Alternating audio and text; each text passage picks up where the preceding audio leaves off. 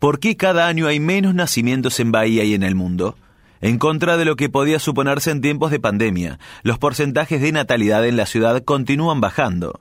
Bruna, con 3 kilos y medio y 49 centímetros, se convirtió el primero de enero en el primer nacimiento del 2022.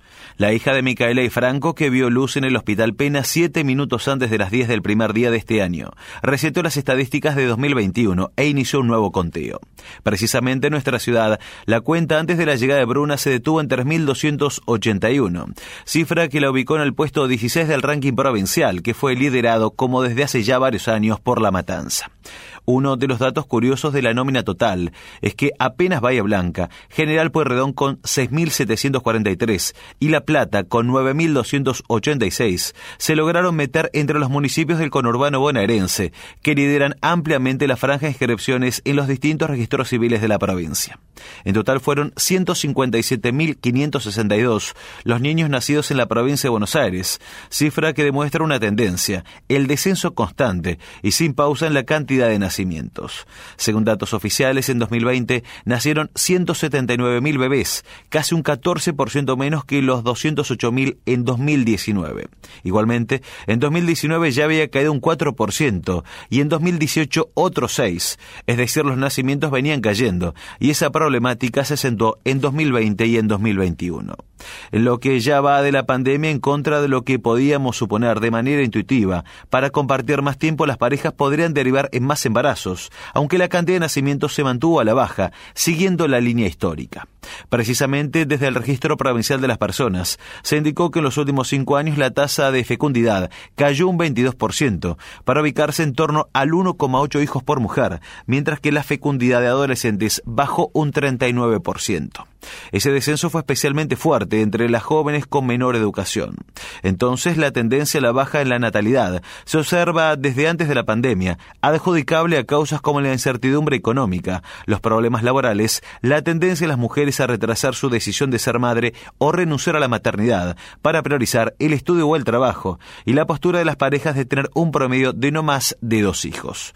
Esta postura de postergar la decisión de ser padres para priorizar estudios, trabajos u otras actividades se verifica en todo el mundo. Con el aumento de la edad de concepción se hace más difícil a la mujer lograr el embarazo y también la limita a tener más de un hijo.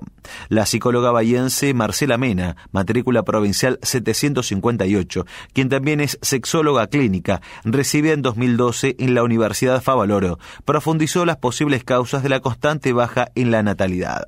Según su opinión, la búsqueda en edad más avanzada, la idea de priorizar proyectos personales y afrontar las responsabilidades que deben cumplir durante toda la vida ante la presencia de un hijo y la incertidumbre que existe sobre un futuro laboral favorecen el cambio de paradigma sobre cómo se viven las relaciones de pareja actualmente. Actualmente las parejas analizan y reflexionan mucho sobre la maternidad. Una de las cuestiones que se presenta en general es que empiezan a buscar un hijo a partir de los 33-35 años, lo que limita la posibilidad de quedar embarazados. Y muchas veces se embarcan en una búsqueda que empieza a desgastar la pareja si no lo consiguen de manera rápida. Y eso desemboca en dos caminos, o desisten o se convierte en una obsesión, señalomena. A ello se suma un notorio cambio de paradigma sobre la concepción de la familia. Hoy en día los jóvenes piensan las relaciones desde otro lugar.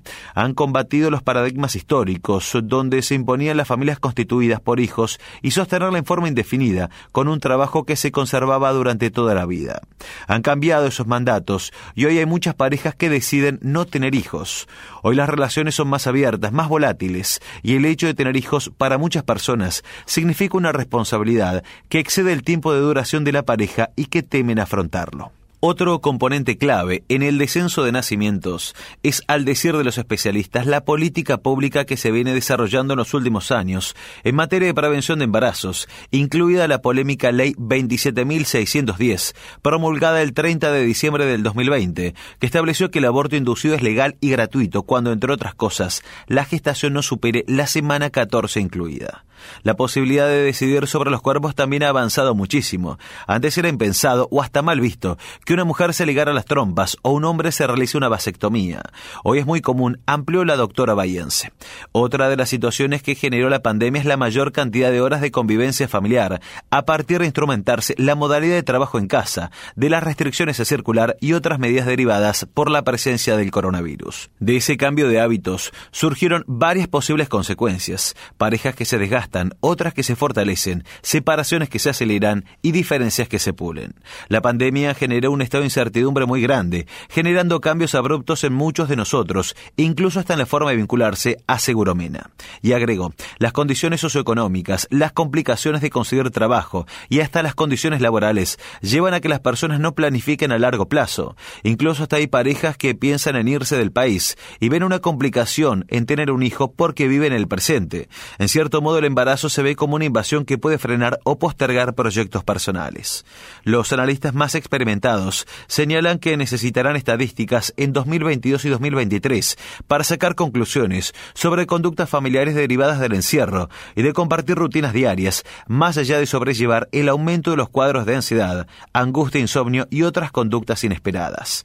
Aunque parezca curioso, hoy muchas parejas analizan la sobrepoblación del planeta, a lo que suman los cambios climáticos por contaminación, y viven con mucha angustia el futuro que tendrán sus hijos en caso que decidan concebirlos. En varias ocasiones, por estos motivos, desisten de esa posibilidad. En ese tren, la ginecóloga y sexóloga Silvina Valente, presidenta de la Sociedad Argentina de Sexualidad Humana y jefa de Sexología Clínica del Hospital de Clínicas de Buenos Aires, señaló que el estrés crónico que vive el argentino promedio producto de la crisis económica, sumado a la incertidumbre y al temor generados por la pandemia, incidieron en la caída de los nacimientos. A este mundo voy a traer un hijo. Esto se escucha muchísimo en el consultorio, aseguró Valente. En Argentina, tanto con el confinamiento como los problemas económicos que y que venimos arrastrando desde hace años, lo que hizo esta pandemia fue hacer una brecha muy importante en cuanto a las posibilidades de planificación. Realmente, todo esto a las personas que planifican les juega con muchísima ansiedad y la ansiedad les corre por los dos lados. Tengo miedo y no quiero planificar un hijo o inhibo mi ovulación. Me baja la cantidad de espermatozoides y tengo problemas de fertilidad, aseguró Valente, quien añadió que la caída en la natalidad se vio también en Estados Unidos y en Europa y en Bahía, como se señaló de 2020 a 2021. Hubo una caída cercana al 13% en el rubro nacimientos en la provincia de Buenos Aires, y esa tendencia se dio también en nuestra ciudad. Si tenemos en cuenta que el año pasado se registraron 3.281 nacimientos, 368 menos que en 2020, cuando el conteo se detuvo en 3.649, con 11 puntos porcentuales menos. La brecha se amplía si se compara con 2019, cuando se notaron 4.282 bebés en el registro local con un 30%. Muchas mujeres recuerdan hoy cómo sus madres y sus abuelas tenían más hermanos y hermanas de los que ellas tuvieron. Mi mamá tenía 10 hermanos, pero ella, que trabajó toda la vida, solo tuvo dos hijos, y es algo que se repite con muchas mujeres que salieron a trabajar en los años 60 y 70. Recuerda una bahiense que ronda los 60 años de edad. Pese a ello, un informe que elaboró hace poco tiempo el INDEC de la provincia de Buenos Aires, con proyecciones elaboradas en base a los resultados del Censo Nacional de Población, Hogares y Viviendas 2010, estima que la población en Bahía seguirá creciendo. Tomando en cuenta el promedio de nacimiento y fallecimientos, el INDEC calculó que en 2022 habrá 311.175 personas viviendo en nuestra ciudad. En 2023 se estimaron 311.704, en 2024 312.224 y en 2025 2025, 312.738. Para ese año, el Instituto Nacional de Estadística y Censos proyectó que en Bahía Blanca habrá 150.432 varones y 162.936 mujeres. En el Pena. El Hospital Pena es el único hospital público de la ciudad y la región que atiende partos. Allí también se percibe una baja en las estadísticas, pero no tan notorias como en el global de ese total, según cifras que maneja el nosocomio, alrededor del 54% de esos embarazos no fue buscado, según manifestaron las propias embarazadas. Por otra parte, el 74,2% de las mujeres dijeron no utilizar método anticonceptivo alguno. Somos la única maternidad pública de la ciudad y la región. Hacemos todos los partos normales y los de alto riesgo, así como también recibimos las derivaciones de toda la región y más allá también, como por ejemplo Bolívar y Tres Lomas. Las derivaciones de alto riesgo llegan a este hospital por su infraestructura y complejidad que tiene en el área de neonatología. Esto lo afirmó Sergio Mendoza, coordinador de obstetricia del Hospital Pena. Otro punto preocupante es que muchas de las parturientas, al momento del parto, tienen su primer contacto con el equipo de salud, es decir, que transitaron todos los meses sin ningún tipo de control. Cabe recordar que el control prenatal de bajo riesgo se atiende en las distintas unidades sanitarias. Solo un pequeño porcentaje se monitorea en el PENA, por motivos docentes, ya que el establecimiento dispone de estudiantes residentes de ginecología y obstetricia, y en caso de ser pacientes de alto riesgo, obstétricas. El doctor Mendoza señaló que el servicio de maternidad ofrece distintos métodos anticonceptivos en el momento del parto. Si es una cesárea, se ofrece la colocación del DIU o la ligadura tubaria. Por otra parte, antes de la alta se entrega una planilla con todos los métodos disponibles, cómo funcionan y su duración.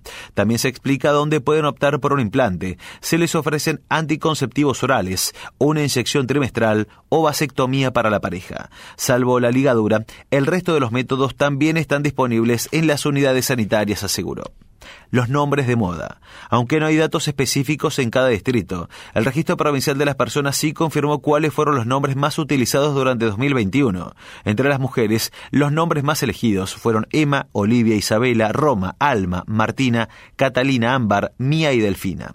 Por su parte, lo de los varones más escogidos fueron Mateo, Noah, Bautista, Felipe, Bruno, Liam, Benicio, Bastian, Juan y Ciro.